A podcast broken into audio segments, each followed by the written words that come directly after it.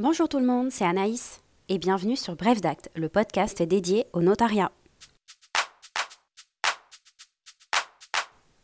Cette semaine, on se retrouve pour parler d'indivision et plus particulièrement de sa gestion, des droits et des obligations de chacun des indivisaires. Vous êtes prêts? C'est parti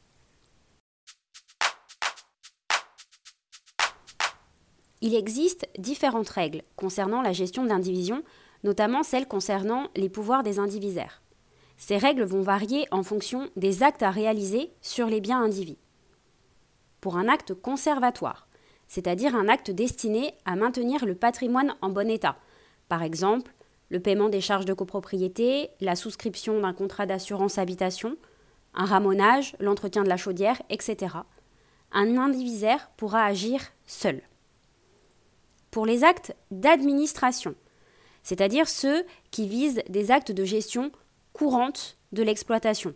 Par exemple, la conclusion d'un bail d'habitation, l'établissement d'un bornage ou encore l'ouverture d'un compte en banque. La majorité des deux tiers sera requise. Attention, il faut bien sûr que l'indivision soit divisible par 3. Si nous ne sommes que deux dans l'indivision, alors il faudra l'accord de tous. Pour les actes de disposition, c'est-à-dire les actes graves qui vont modifier la consistance du patrimoine, la vente d'un bien, l'hypothèque, la conclusion d'un bail commercial ou d'un bail rural. L'unanimité s'impose. Tous les indivisaires doivent être d'accord. Bien sûr, il existe des exceptions. Lorsque les actes sont autorisés en justice, par exemple en présence d'un majeur protégé ou en cas de mise en péril de l'intérêt commun. Pour illustrer ce cas, c'est par exemple lorsqu'un indivisaire refuse de vendre juste pour embêter les autres, et pendant ce temps-là, le bien perd de sa valeur. Eh bien, certains indivisaires vont pouvoir être autorisés en justice à vendre. Les droits et obligations des indivisaires.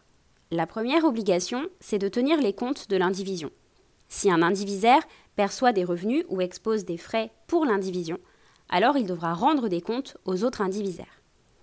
L'indivisaire qui va occuper le bien indivis et va donc priver les autres de la possibilité de jouir du bien, doit alors une indemnité d'occupation à l'indivision. Elle va prendre la forme d'un loyer, calculé d'après la valeur locative du bien immobilier, sur lequel on va appliquer une décote de 20 à 30% selon les régions, que l'on va ensuite multiplier par le nombre de mois occupés par l'indivisaire. Lorsqu'un indivisaire va effectuer des travaux sur le bien indivis, à ses frais, alors il a le droit à une indemnité. Si les travaux étaient liés à la conservation du bien, alors l'indemnité sera égale, selon l'équité, à la plus forte des deux sommes que représente la dépense faite et la plus-value apportée au bien. Les dépenses de conservation sont par exemple le remboursement de l'emprunt ou alors le paiement de l'impôt foncier. Si les travaux étaient liés à l'amélioration du bien, alors l'indemnité est calculée en fonction de la plus-value apportée au bien, ce que l'on appelle dans notre jargon juridique le profit subsistant.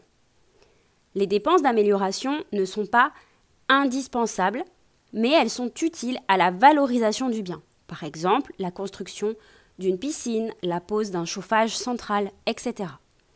En cas de contestation, c'est au juge de fixer le montant de l'indemnité qui sera due.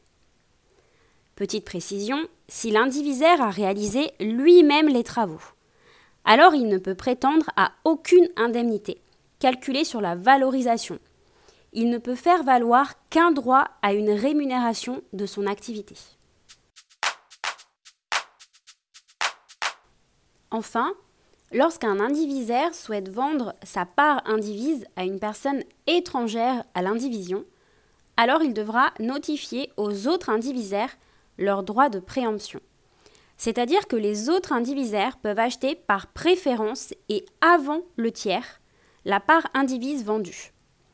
La notification doit avoir lieu par voie extrajudiciaire, c'est-à-dire qu'elle doit être faite par un huissier de justice, au passage l'ancien commissaire de justice, au risque de voir la vente annulée. L'indivisaire notifié dispose d'un délai de deux mois pour faire connaître sa décision d'acheter ou non, il devra également le faire par voie extrajudiciaire. En cas d'absence de réponse, alors cela vaut renonciation tacite et la vente pourra avoir lieu au profit de la personne étrangère à l'indivision. Et voilà, c'est fini pour cette semaine. J'espère que l'épisode vous a plu. N'hésitez pas à nous laisser un petit commentaire ou à partager autour de vous. À bientôt!